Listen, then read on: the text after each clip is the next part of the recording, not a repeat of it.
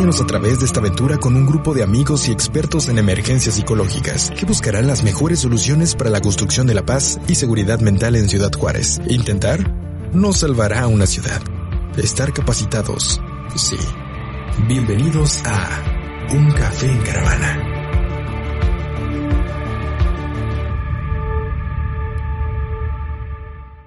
Aviso. Este podcast tiene un recorte de la entrevista. Esto debido a fallas técnicas. Por lo cual te pedimos una disculpa. Comenzamos.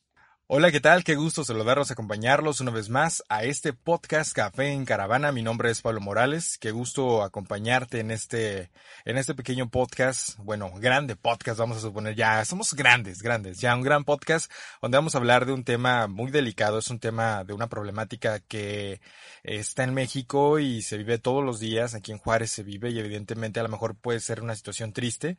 Estamos hablando de las lesiones psicológicas por abuso sexual infantil específicamente. Eh, previamente ya habíamos hablado de lesiones psicológicas por abuso sexual parte 1, ahora nos vamos a enfocar un poquito más al tema infantil y para ello pues tenemos una especialista experta en este tema que se preparó muchísimo porque eh, no solamente sabe del tema, de verdad es, tiene la experiencia, es jefa en un departamento donde acuden justamente estos problemas y pues tuve la fortuna de conocerla justamente en, un trabajo en el que estuve eh, colaborando, no en departamentos iguales, pero pues tuvimos la fortuna de conocernos por ahí y es una gran amiga y una especialista. Recibamos con un fuerte aplauso a Rosela. Muchas gracias. gracias. Estoy agradecida sobre todo de compartir con, con personas que conozco que ya conozco de tiempo antes y con personas nuevas también que nos encontramos en nuestras vidas para eh, un tema tan importante y relevante para la ciudad. Bueno, básicamente una de las primeras cosas que sí quiero como enfatizar, yo sé que posiblemente ya se ha hablado como mucho acerca de este tema en algunos otros podcasts, etcétera, es eh, número uno que sí es una situación grave en nuestra ciudad, es una problemática en México grave efectivamente.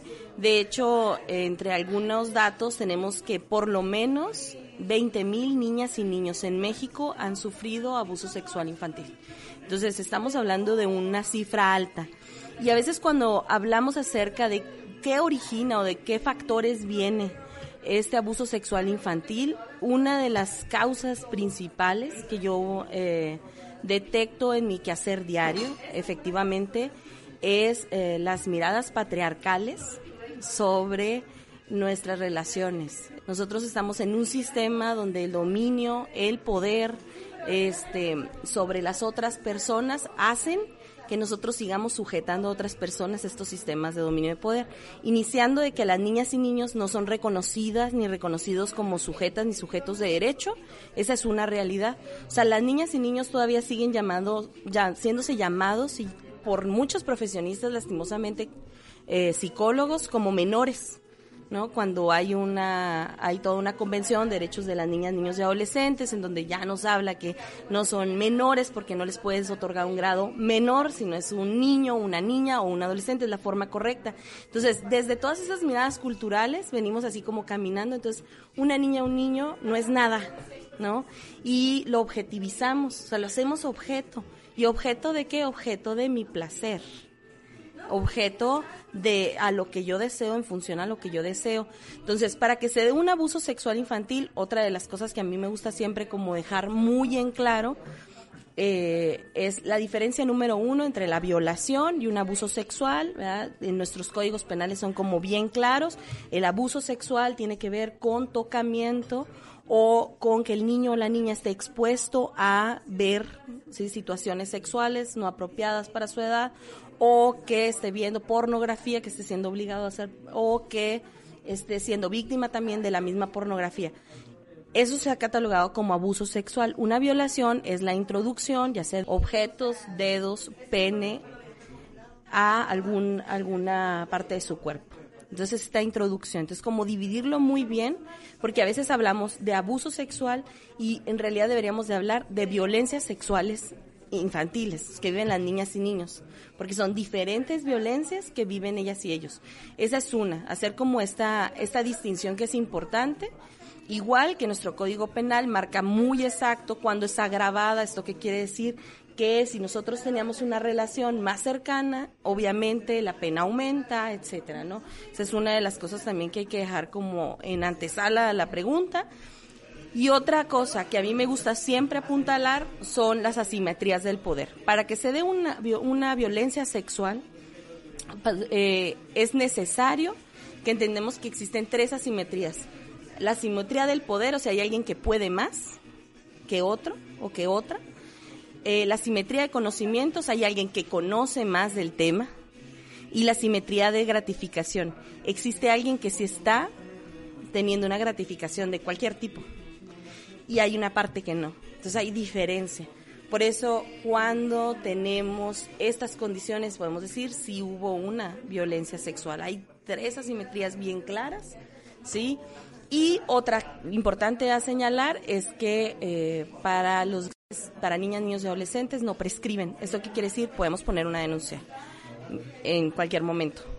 Entonces, me gusta como poner esto así en antesala porque después decimos, ¿qué voy a hacer o qué tengo que hacer cuando yo detecto en mi casa que se está viviendo un abuso sexual o que mi hija, mi hijo está pasando por alguna situación de estas y yo no tenía conocimiento? Número uno, me doy cuenta todo depende de las especificidades. Esa es una realidad. No, tenemos casos de todo tipo, ¿no? Podemos poner un caso este imaginario para no nombrar por privacidad de las víctimas ningún caso, ¿no? Pero un caso imaginario en el cual es el tío quien abusa sexualmente, ¿no? Entonces, o hay casos imaginarios en el que, en su gran mayoría, de hecho, usualmente es el padre, no el padrastro, como se tiene considerado. ¿eh? Entonces, es el padre biológico quien abusa sexualmente.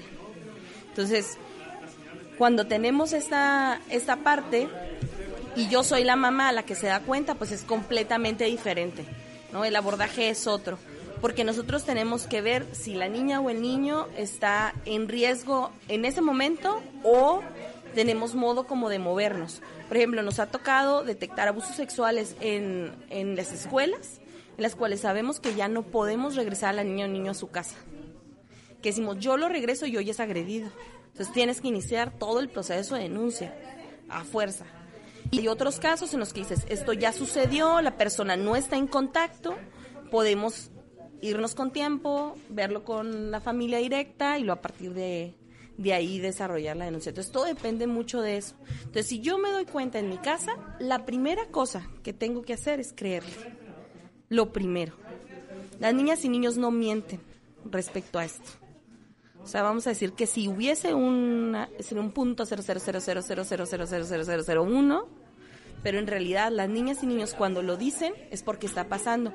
Puede pasar un proceso de retractación, eso sí puede pasar con las niñas y niños. ¿Esto qué quiere decir? Cuando yo veo las implicaciones que están sucediendo en mi familia y cuando yo veo que mi mamá está triste y luego ya se separaron y luego vi, me dijeron, se van a llevar a tu papá a la cárcel y como que todos estos rollos, pues claro, yo tengo ocho años, tengo diez, tengo doce, tengo catorce, no puedo con esto porque va a ser un costal que siento que nadie me apoya, que estoy sola y las mamás, los papás o quien esté como figura, dice que segura a veces están, no es cierto, di la verdad, posiblemente no fue, entonces ¿Qué es lo que pasa? Digo, no, no fue, no, no pasó nada, ¿no? No pasó nada. Entonces, ¿qué es lo que pasa? Me retracto. Pero eso no significa que no haya pasado. ¿Tienes alguna duda? Este, eso que decías de que los niños nos empiezan a decir. Ajá. ¿De qué manera puedo yo identificar cuando lo va a decir desde, su idioma, ¿no? ¿De qué manera? Bueno, yo no soy femenina. Ok. Este, me imaginé todo y digo, ¿de qué manera puedo yo detectar eso? Que el niño lo diga desde su postura de niño. ¿Y cómo puedo yo entenderlo? No sé si me estoy explicando. Sí. Tú eres psicóloga, ¿no? No, ok. Por ejemplo, es que también depende en qué contexto lo dice el niño. Si lo dice en el contexto familiar, hay niñas y niños que lo dicen. O sea, que es tanto el hartazgo el niño de lo que está viviendo, y a mí me ha tocado, ¿eh? En el cual tú eres psicóloga y lo así uno, ah, sí, ¿qué pasó? Pero sí, pero tú ni en el mundo, ¿no? La niña escuchó en algún momento que la señora que pasaba por ahí era una psicóloga, y luego decir como esta parte de, oye, es que yo quiero hablar contigo. Es súper raro que un niño quiera hablar contigo de primera, ¿no? Entonces, y llegar el momento en que los niños digan, es que cuando no está mi mamá, cuando no está mi papá, a mí me tocan y me duele. Y cuando uno hace la pregunta de parada obligada, ¿dónde? ¿No? O cómo es eso que te dicen, eh, efectivamente se ve. También, pues por medio de los dibujos, del juego, la niña el niño lo juega la niña el niño lo repite. En muchas ocasiones también en la escuela tenemos conductas sexuales no apropiadas a su edad, no apropiadas a su edad y que de repente ha sido uno, dos, tres reportes de que se está masturbando en clase un niño pequeño. Entonces, ¿qué es lo que está pasando? O hay algo que le está desarrollando muchísima ansiedad o es un síntoma, un signo, una alerta de que algo también está pasando de otro tipo. Igual cuando reproducen este tipo de imágenes que es imposible para una niña o un niño, porque ahí se da que asimetría de conocimiento, decíamos, ¿no? Una de las que yo les decía. Entonces, ¿de dónde sacaste una información que tú no conoces? Que una niña o un niño no conoce. Entonces, sí es como importante como ver eso y estar muy atentos a lo que nos dicen, como nos lo dicen. A veces hay un síntoma, se lo dijeron usualmente cuando sienten confianza, les caíste bien, ¿verdad? Porque eso no va pasando, y no les cae bien. Tú le caíste bien, vieron que eras este, una persona abierta, o eres la tía, el tío, la prima, la hermana, pero, ajá, la tía buena onda, pero lo primero sí es creerles, o sea, aceptar que es un hecho que está pasando, que si es un hecho que duele para toda la familia, también aceptarlo y vivirlo con ese dolor.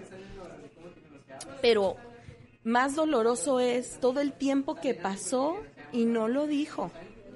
Porque hay abusos sexuales eh, o violaciones que se han vivido.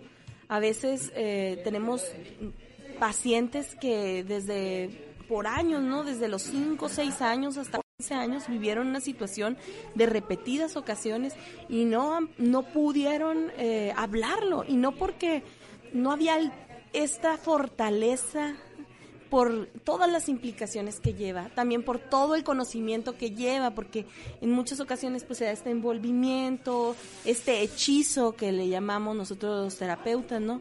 Este hechizo de voy a matar a fulano, fulana de tal, si tú dices algo, le va a pasar algo a tu papá, a tu mamá si tú sigues hablando. Entonces, esto con lo que los enganchan y como quien dice es un hechizo de que les tapan la boca. O sea, pum, ya no voy a decir nada.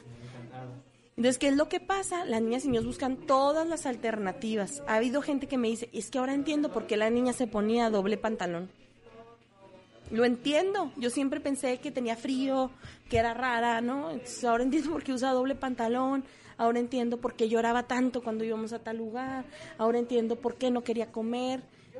Y, también te digo que es aceptar como en ese dolor todo, porque a veces como adultas y adultos nos sentimos pues obviamente súper responsables, culpables y de todo. Y aquí solamente hay un culpable, que es el agresor. O sea, así es también dejarlo muy claro. O sea, hubo alguien que con alevosía y ventaja violenta. Esa es una realidad. Entonces, la violencia tú decides ejercerla. La violencia jamás, jamás es como un trastorno mental, una situación que tú no podías parar, no, o sea, en realidad es ejercer. Eso es algo importante también de dejarlo en claro.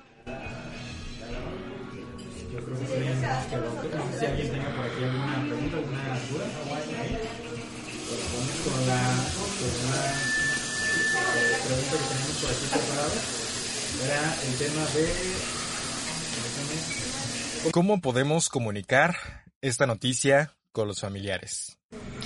Es que ahí vuelve a depender de la especificidad si está el familiar dentro de él, o sea, que sea el agresor, ¿sí? Porque si, por ejemplo, pues yo no se lo voy a comunicar a mi tía que su hijo está abusando sexualmente, por ejemplo, de mi hija, ¿no? Es un ejemplo. Que, este, no puedo hacer ese tipo de comunicación, porque lo único que hago, pues es que yo no voy a poder desarrollar una denuncia como se deba, Número uno, porque las familias siempre van a estar buscando, no, mira, no lo hagas, no pa esto, lo otro, aquello. Entonces, ¿qué es lo que pasa? Nunca se da la reparación por medio de la denuncia, porque la denuncia es reparadora en sí misma. Entonces, es un proceso que, que repara para la justicia. ¿Esto qué quiere decir? Para que yo eh, sane, o sea, ante los procesos judiciales también, de una u otra manera, para que se me otorgue el apoyo que es el adecuado y también de que yo sepa que existió una consecuencia referente a lo que yo pude haber dicho, alguien me creyó y se pudo llevar a cabo algo. Entonces, también depende de eso. Tú no puedes comunicar a una noticia ante eso.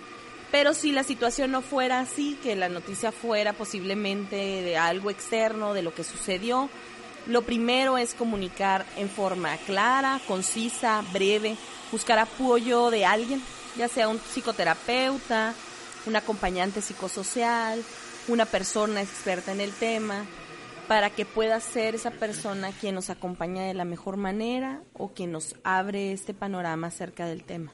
En muchas ocasiones la familia lo comunica entre sí y también hay sesiones como psicoeducativas, ¿no? Para que las familias eh, puedan comprender cómo es que se da esto y también trabajar cómo es la mejor manera que nosotros debemos de actuar cuando nuestras niñas y niños vivieron eso. O nuestras personas, porque también nos damos cuenta de eso. O sea, que en las familias sucede algo, por ejemplo, a una niña o un niño, y luego es muy común que las mujeres de la misma casa también ya lo hayan vivido, aunque sea con otros hombres. O sea, está tan naturalizado que realmente en círculos de mujeres que hemos trabajado, te das cuenta que pues por lo menos de cada 10 mujeres, 5, 4 han vivido un abuso sexual y no se han dado cuenta. O sea, que cuando ya comienzas a hablar acerca de qué es un abuso sexual, qué sí se considera un abuso sexual, o sea, es un abuso sexual. O sea, el hecho de cuando, un, en un ejemplo, cuando yo era joven me besaron, me tocaron a la fuerza, un joven de la secundaria, eso fue un abuso sexual. O sea, no fue un beso robado. Entonces es como caer en cuenta, eh, por eso me sentía así, así, por eso todo, a partir de ese tiempo cambié. O sea, entonces, y te das cuenta que en la casa pues está muy natural y también a veces las familias dicen, es que es algo que nos toca vivir como mujeres. Y no, no es algo que te toca vivir ni como niña, ni como niño, ni como mujer. No, no te, a nadie le toca vivir esto. Entonces, sobre todo eso, o sea, ver como la especificidad, pero si eh, cuando nos comunicamos esta noticia, pues tiene que ser una noticia de una manera, pues no vas a comunicarla posiblemente en un café, ¿verdad? Donde todos estemos tranquilos, donde podamos explicar qué fue lo que se vivió. Y es importante remarcarles a las familias que lo más importante es la víctima. Eso es lo más importante. No es más importante en este proceso, sino es la víctima. Y cuáles son las eh, algunas otras cosas que va a estar viviendo esa persona después de haberlo dicho. Porque cayó y ahora después de haberlo abierto, obviamente va a sufrir, va a llorar, va a tener arranques de ira, va a posiblemente sentirse aislada y luego más si entra en un proceso de adolescencia, o sea, es un junto con pegado de varias cosas, ¿no? Entonces es explicarle a la familia hasta dónde algo es natural, hasta dónde no es natural algo, este, o es un síntoma de alerta. A mí no me gusta como el natural o no, porque en realidad todas las sensaciones son naturales ante una situación tan anormal como lo es esto, porque debe ser una situación anormal, es algo que no nos debería de pasar. Pues obviamente nuestra reacción es pues lo más natural posible, es lo que es. Pues claro que voy a estar enojado, claro que voy a estar triste, claro que voy a querer casi matarlo, ¿no? Con esta sensación pero pues es como respirar, pensar que primero está la víctima y su acompañamiento. Y saber, también quiero dejarlo como muy en claro, que es bien importante, súper importante que si el acto eh, fue pues referido, realizado, se comenta en por lo menos 48 horas que haya pasado, recién pasado, siempre el primer lugar que puedes llegar es a un servicio de salud y solicitar la aplicación de su norma 046. Eso es básico. ¿Por qué? Porque puedes, eh, pues por lo menos los tratamientos, este, los más, los más preventivos y es que es prioritaria la salud ahí en ese momento. Entonces es, tú puedes acercarte a un servicio de salud, puedes solicitar la norma 046, este, en, en todos los hospitales van a colocar el código y para que de ahí, a partir de ahí, ya proceda. Puedes hacerlo totalmente al revés, porque a veces dicen, tengo que ir primero a poner la denuncia y luego ya voy a la norma. Pues es como tú gustes, pero si en ese momento la, la emergencia médica está, dale prioridad a lo médico y llega. El código 046 es el código, pa de hecho, soy una adicta a la norma. Espérame un segundo. Tengo una mini norma que te voy a regalar. No, es en serio, siempre la traigo. Esta, a ver. Sí, es la norma, de hecho la tenemos porque nosotros la promovemos. Es la norma oficial mexicana, su nombre es de violencia eh, familiar, sexual contra las mujeres, sus criterios para la prevención y para la atención. Entonces aquí vienen, por haber preguntado te la voy a dar, ¿eh? No porque tenga muchas. eh, Este, aquí viene absolutamente cuál es el protocolo que debe de seguir un médico, una médica en atención eh, en, su, en el momento de la emergencia, si es eh, de la interrupción del embarazo, de este todo este medicamento profiláctico para poder este pues combatir algunas enfermedades venéreas y este también las referencias psicológicas hacia dónde tienen que ir. O sea está absolutamente todo no que cuál es nuestro deber también como instituciones de la promoción de esta norma 046 entonces en realidad por eso les digo prioritariamente está el ir a un servicio de salud si sabemos que está comprometido algo conforme a la salud. ¿sí? Es primero ir a la atención de salud. Después te puedes ir a la denuncia o ahí mismo van a iniciar el proceso, va a llegar ahí este para que se tome tu declaración, para que después puedas seguir con el proceso, ¿no? Pero prioritariamente si está comprometida tu salud y si no, este asistir a el- la regla es asistir pues a una fiscalía están aquí dos la fiscalía especializada de la mujer que es lo que mejor conocemos también como la FEM o el CEJUM el Centro de Justicia para las Mujeres que está ahí por los bomberos de la Santa Rosa y San Antonio allá para atrás. Ahí te atienden si tú tienes eres niña niño o mujer. Niño, llámese menor de 12 años, ¿sí? Y cuando tú no eres un niño, una niña, ya eres a lo mejor un adolescente o cualquier otra persona, también eres una mujer, pero te queda más cerca a Cerraderos y Eje Vial, ahí está la Fiscalía General del Estado y ahí se coloca tu denuncia. ¿Cuál es el proceso? Llegas con tu eh, con el MP, el MP te to- el Ministerio Público te toma la denuncia eh, y a partir de ahí ya inicia ya sea el proceso psicológico, tu proceso de salud, si era si llegó al revés la cosa, el, el proceso de salud y todo lo que tenga que ver ya con el caso para para darle seguimiento para la niña o el niño adolescente. Este es importante, número uno, el acompañamiento puede ser un acompañamiento, hay diferentes acompañamientos. Está el acompañamiento de un, de un perito, hay el acompañamiento terapéutico, hay el acompañamiento psicosocial, que es otra cosa completamente diferente. Entonces, nosotros, por ejemplo, ahí en el área en donde estamos, en la Subsecretaría de Desarrollo Social, ahí en el departamento en el que estoy a cargo, lo que hacemos es acompañamos a la víctima desde el inicio, desde la toma de su, de su declaración. ¿Por qué? Porque el acompañamiento inicia con la reducción de ansiedad. Si la o el niño nosotros vemos que no está en situación de riesgo inminente, o sea, inmediato, lo que hacemos es que hacemos una sesión de relajación, una sesión como para fortalecer, sin revictimizar, sin preguntar, sin, sin- o sea, tenemos que también tener bien en cuenta eso.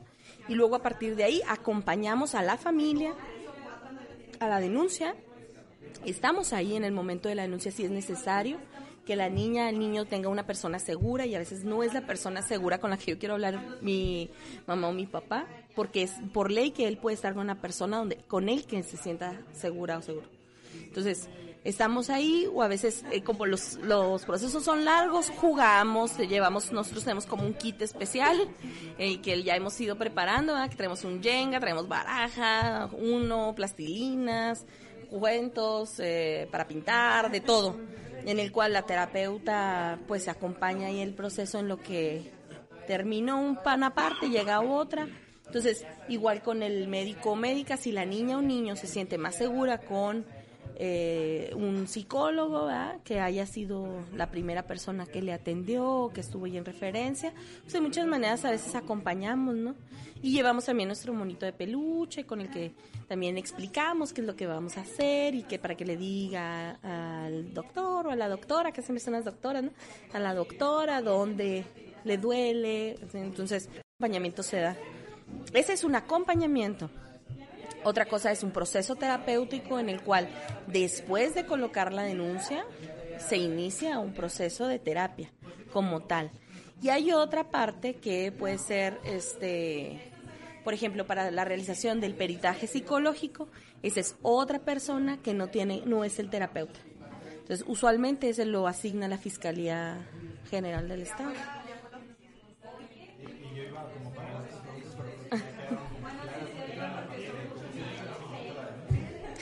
Y el seguimiento de la denuncia se da en dos sentidos. Bueno, bueno, tú ya iniciaste tu denuncia, a lo mejor fuiste al centro de justicia. Yo siempre recomiendo que las personas pidan la copia de su declaración, ¿sí? Quiero la copia de mi expediente, ¿verdad? Para ellos mantener también toda su papelería, las cosas. Este, se les asigna la Comisión Ejecutiva de Atención a Víctimas la Comisión Ejecutiva de Atención a Víctimas les asigna un abogado, una abogada, en este caso es una abogada, les asigna abogada y terapeuta, si ellas desean tener su proceso de terapia ahí. Entonces de cajón se les asigna como ya ahí en la Comisión Ejecutiva, que la verdad hacen un excelente trabajo, mis respetos para la Comisión Ejecutiva, y este y a partir ya pueden ahí seguir su proceso. Entonces ellos tienen como un, un asesor jurídico, eh, una asesora jurídica, que es quien les da este asesoramiento. Entender que la denuncia es el primer, la primera parte y la verdad es lo más rápido, la denuncia. Lo más tardado inicia en el proceso, ¿no? Entonces a veces se va a juicios abreviados y pues los juicios abreviados son cortitos, pero a veces no. Y si hay que desahogar pruebas y hay que traerte a todo mundo, entonces sí, ahí depende de muchas cosas. Yo puedo decir algo acerca de lo del seguimiento de las denuncias antes de que nos vayamos a otra pregunta. Eh, dejar claro que para todas y todos eh, profesionistas que sepamos que se cometió un delito de este tipo, es nuestra obligación el desarrollo de la notificación.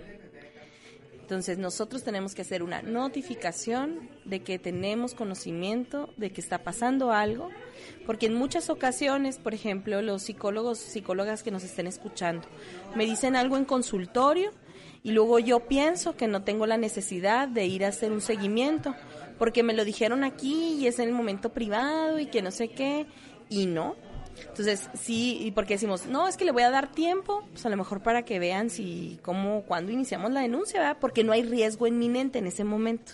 Fue ya hace tiempo, es una persona que no está en contacto con el niño o la niña, entonces, le voy a dar chance. Pues desaparece, ¿verdad? La usuaria el usuario. Entonces, ahí nosotros tenemos que colocar la, la notificación, ¿no? Es nuestra obligación nuestra denuncia. Y luego la otra, a veces también sabemos que está en riesgo inminente, la familia no desea denunciar, es nuestra obligación también hacer la notificación para este que le dé el ser del conocimiento de la subprocuraduría de las niñas, niños y adolescentes. Así es.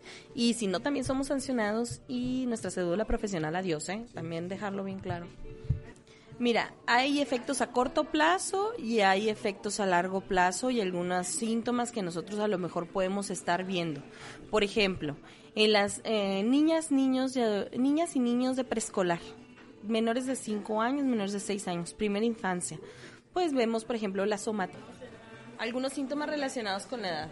Entonces, eh, se da la somatización, se dan las regresiones, o eh, la sexualización de la conducta, que era lo que decíamos nosotros que son condiciones o prácticas sexuales que ellas y ellos no conocen, pero repiten o desean repetir, pero porque les causa ansiedad, ¿eh? no crean que es como que, ah, les gusta, no, no, no, nada que ver con eso, realmente es porque causa ansiedad, entonces yo tengo que estarlo repitiendo porque me causa ansiedad.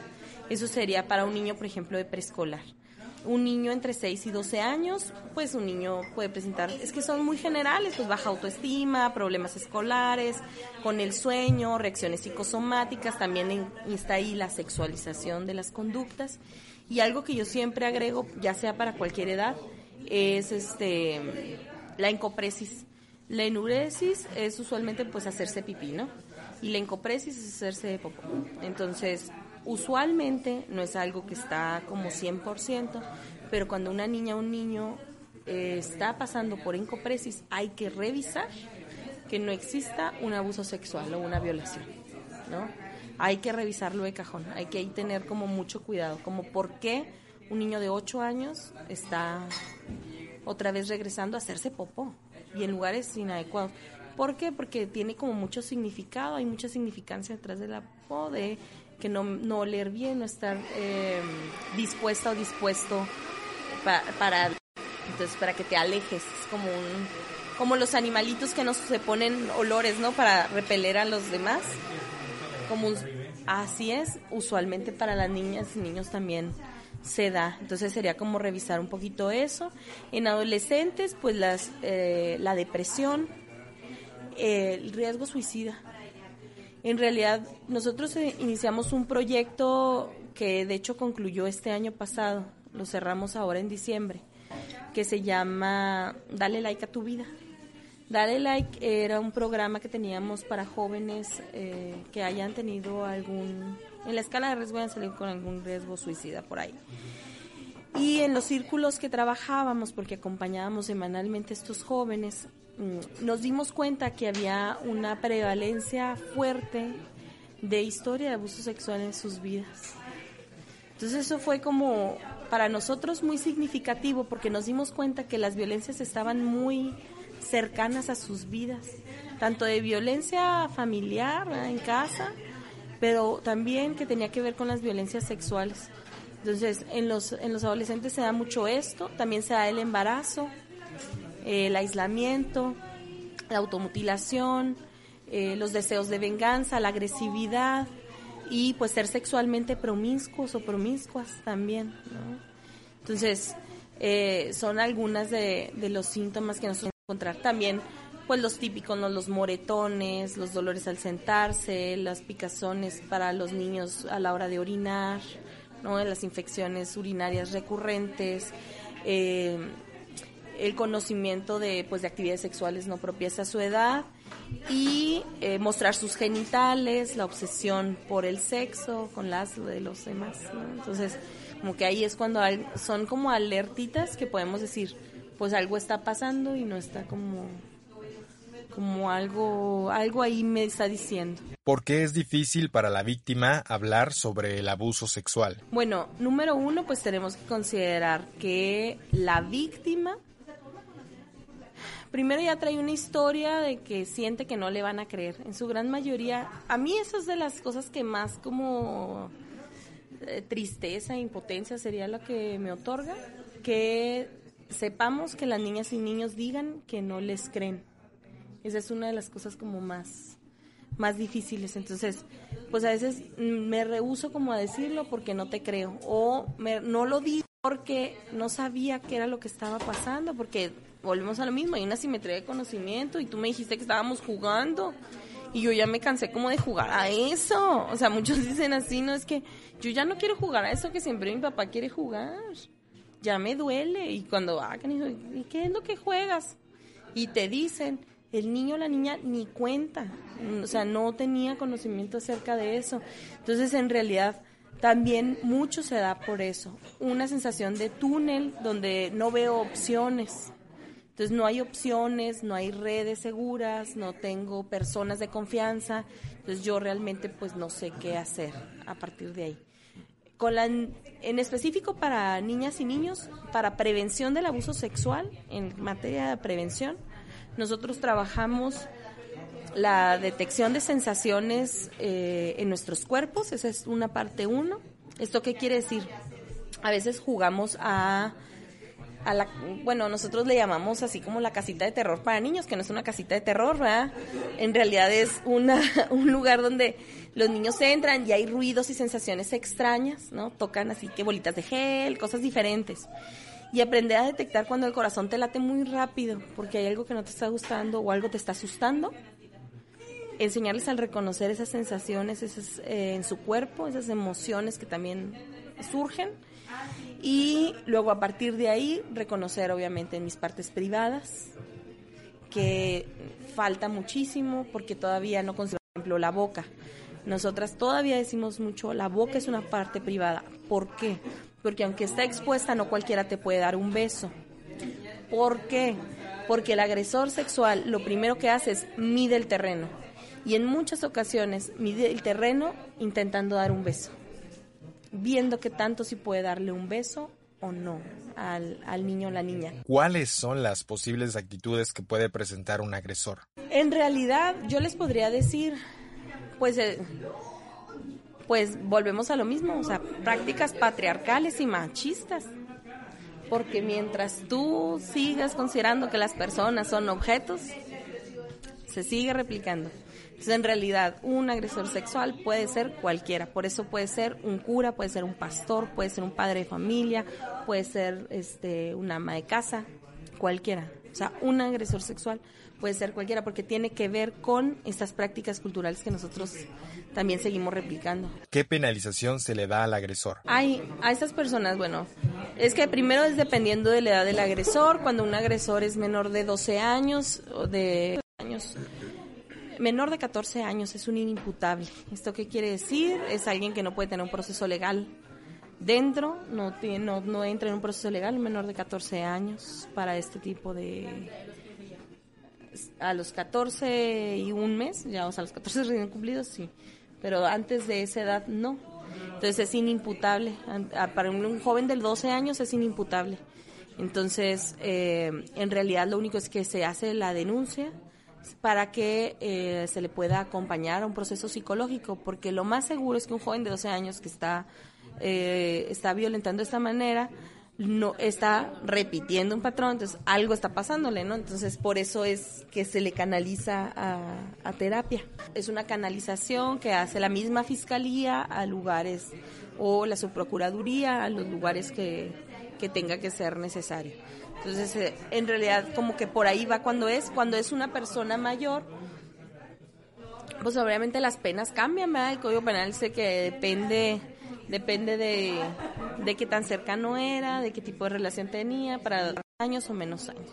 Entonces, sí hay, pero una de las apuestas grandes son los procesos reeducativos para hombres eso sí son unas apuestas grandes, no en esta materia, sino en muchas materias. Grupos de hombres donde hablemos de masculinidades diferentes, donde dejemos de hablar de que los hombres somos más hombres cuando hacemos ciertas prácticas, sino que los hombres pueden ser socialmente responsables, los hombres pueden ser afectivos, los hombres tienen que involucrarse con las crianzas, los hombres tienen que involucrarse en las familias, los hombres no solamente son los bancos, así es. Entonces, estos procesos los está viviendo eh, el proceso de gobierno está entrándole duro a eso, sobre todo ahorita con el reto de los 100 días que traemos ahí de USAID fuerte, en el cual se está viendo qué instituciones van a entrar de lleno para poder ser espacios en los que se trabaje esto, sobre todo. Nosotros como gobierno estamos viviendo ahorita un periodo que se llama periodo de los 100 días, en referencia a la violencia, en el cual esos 100 días estamos metiéndole como turbo a diferentes cosas. Una de ellas es el área eh, de los generadores de violencia y todas las desde servicios previos al juicio, este, los diferentes eh, órganos de justicia, ver quién esto de masculinidades, eh, de las nuevas masculinidades y cómo le podemos hacer para que nos homologuemos, para que trabajemos en un mismo camino, para que las sentencias que tienen de tener que asistir a este tipo de grupos sean cumplidas a cabalidad, etcétera. Entonces, básicamente es un poco eso. En relación a los agresores, ¿es más frecuente que sean hombres o mujeres? La prevalencia son hombres. La prevalencia es hombre No porque no existan mujeres, existen mujeres. Yo siempre trato de ser como muy, eh, muy clara en esa parte de decirles, la mayoría son hombres porque socialmente enseñamos al hombre a ser el que sujeta o el que está encima de otras y de otros. O sea, el ejercicio del poder siempre sobre el hombre es diferente la construcción cultural que la que tiene la construcción cultural de una mujer. A la mujer se nos construye culturalmente tiernas, amables, bonitas, amas de casa, o sea, con estas ideas eh, muy estereotipadas de lo que tiene que ser una mujer. Si las mujeres somos, eh, si las mujeres somos asertivas, somos agresivas. Si las mujeres, eh, o sea, socialmente, si las mujeres vamos al grano, te lo decimos, somos unas aventadas de lo peor, y pero un hombre no. Entonces, culturalmente estamos en esa parte, por eso mayormente son hombres. Yo cuando me refiero a prácticas patriarcales, yo siempre he dicho, el patriarcado es la sombrilla que nos cubre a todas y a todos. No están solamente hombres abajo del patriarcado, todas y todos. Por eso podemos decir, pero si hay mujeres, las mujeres son las que crían y por eso, a ver, volvemos a los las mujeres son las que crían, hay que preguntárnoslo porque la crianza está, es social, es, sociedad, estado, familia, todo mundo. Esa es una. La otra, porque se nos ha atribuido. La otra, porque así se nos ha enseñado que debe ser. Entonces, pero estamos todas y todos bajo ese paraguas. Muy difícil de sacudirnos de ese paraguas. Y por eso repetimos patrones culturales. Entonces, aquí las dañadas y dañados de estos patrones culturales son hombres y mujeres porque el hombre también se ve afectado por estas por estos patrones culturales obviamente. Pero por eso es tarea y trabajo entre hombres trabajarse y es tarea y trabajo entre mujeres también apoyarnos y trabajarnos. Ah, dentro de estas prácticas vamos a decirlo de estas prácticas donde se ejerce el poder porque en realidad es dominio y poder lo mucho que se ejerce eh, de formas culturales, pues parte de nuestros trabajos es como primero verlo en nosotros y en nosotras. Por ejemplo, de mujer a mujer, yo te podría decir un acto sororario, un acto donde yo como mujer tengo que detenerme es ante la crítica de otra mujer. Dejar de criticar a otras mujeres por cómo se ven, por cómo se visten, porque no está delgada, porque falta eso, con todas las cosas que nos imponen socialmente. Entonces es como una forma de aliarnos entre nosotras, pues viene siendo esto.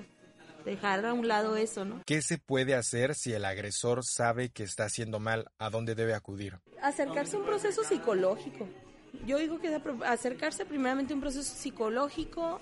Eh, hay muchos lugares que atienden, eh, pero por ejemplo hay, hay el que le alcance y en donde esté cercano. Yo creo que yo les diría que sería como una de las cosas, ¿no? Cuando hay como alguna situación, a lo mejor yo no soy agresor, pero yo veo que ellos, o sea, pues no, no me gustaría o este, mejor hacer un círculo de hombres donde platico acerca de las nuevas masculinidades. Está, creo que mm, Casa Equidad es una de ellas, ¿no? Se llama Casa Equidad, es un lugar donde se dan grupos de hombres, trabajan con hombres y dan seguimiento a hombres. Ajá, en realidad son pocas organizaciones, pero hay organizaciones y hay terapeutas que los, con los que podemos también platicar nuestras dudas y también, pues sí, yo no quisiera como centrar, yo como a lo mejor soy victimóloga, es como más mi, el, el arraigarme hacia esto, pero siempre es volver a la víctima y su denuncia. Yo le apuesto muchísimo a eso. De hecho, si en Ciudad Juárez aumenta la denuncia, es bueno, porque significa que la cifra negra se cerró, que se está acabando, que los silencios están eh, gritándose de nuevo, porque ya la gente empieza a hablarlo. Y eso es lo que pasaba. Antes a lo mejor no había tanta denuncia, no se decía tanto, porque en realidad pues era eh, acabaste con, con tu pureza como mujer, entonces no vamos a decir nada porque no vaya a ser, ¿verdad? Entonces era como esa parte más que nada, pero cultural, vamos a lo mismo. ¿Cómo se supera el abuso sexual y cuál es el tratamiento? ¿Cómo se supera el abuso sexual? Híjole. A mí me gustaría como decirles que pues no hay una fórmula mágica realmente para ello. El abuso sexual se acompaña. Yo creo que todas las violencias se acompañan. Se acompañan y a mí me gusta siempre pensar que el ritmo de cada persona es diferente y también cada persona es diferente en este aspecto de cuál es el abordaje terapéutico que más cómoda o cómodo le queda, ¿no? El cognitivo conductual en muchas ocasiones al principio es bueno, ¿por qué? Porque puedes reducir síntomas rápidamente para este ayudar a superar algunas otras cosas, los enfoques humanistas, sistémicos, pero eso va dependiendo de yo siempre digo que el abordaje cognitivo-conductual en una primera etapa es muy importante porque para mí como terapeuta, con la experiencia me he dado cuenta de algo. Y eso yo soy sistémica, ¿eh? o sea, mi formación principalmente sistémica. Es, eh, me doy cuenta que si yo reduzco, por ejemplo, las pesadillas, es un ejemplo de niñas y niños, pues reduzco una muy gran parte eh, para poder ayudar a otras, a otras situaciones emocionales, para poder trabajar algunas otras cosas. Porque cuando tengo o cuando estoy viviendo una pesadilla recurrentemente, pues en el sueño o en mi pensamiento no hay tiempo. Entonces siempre es hoy. en mi recuerdo igual siempre es hoy. Siempre es en la aquí y el ahora. Entonces, si tú lo puedes, entonces aquí y ahora todos los días le está pasando, ¿no?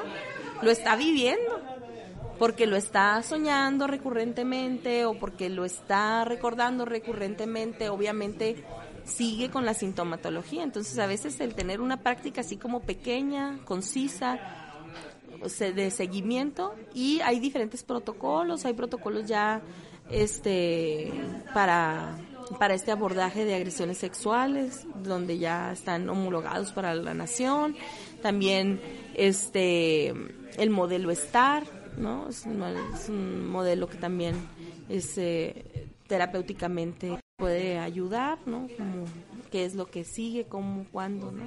Que tiene que ver. Técnicas narrativas. Yo soy como fan como de llevar esto, ¿no? Como de iniciar con los procesos conductuales, pero cognitivos conductuales en las primeras fases, pero obviamente pues mudar a lo que es mío, más más sistémico y entre ellos pues entra la terapia narrativa, ¿no? que sería a través del dibujo, del cuento, de la pintura, del símbolo, para que no, porque no se tiene, a diferencia de lo que pensamos, no se tiene que hablar para sanar. Por eso es muy diferente un peritaje a un proceso terapéutico. Si en el proceso terapéutico no tienes que hablarlo forzosamente, hay símbolos y bajo esos símbolos también los rompemos a través de ese juego, también lo eliminamos a través de esa parte, también este también es real, lo hacemos real con las niñas y niños.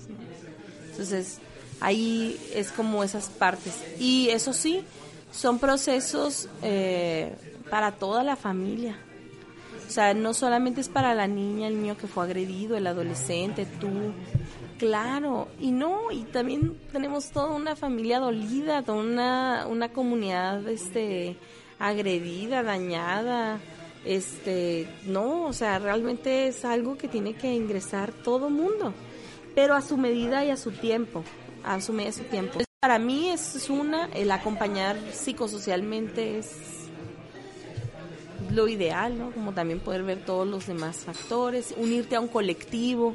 Hay colectivos, la Comisión Ejecutiva de Atención a Víctimas abre colectivos de grupos de mujeres, de madres, de, familias eh, que han vivido este proceso para poder colectivamente hablar de cómo si nos hemos recuperado. Y a partir de ese cómo si nos hemos recuperado, pues a lo mejor lo que tú dijiste a mí me sirvió y yo también lo voy a hacer porque se suena bien y lo tuyo no, no me sirvió tanto y lo tuyo sí, entonces a partir de ello, ajá, entonces esos colectivos la verdad son muy reparadores. Una producción exclusiva de Colectivo Caravana. Gracias por escuchar Café en Caravana. Te esperamos en el próximo episodio.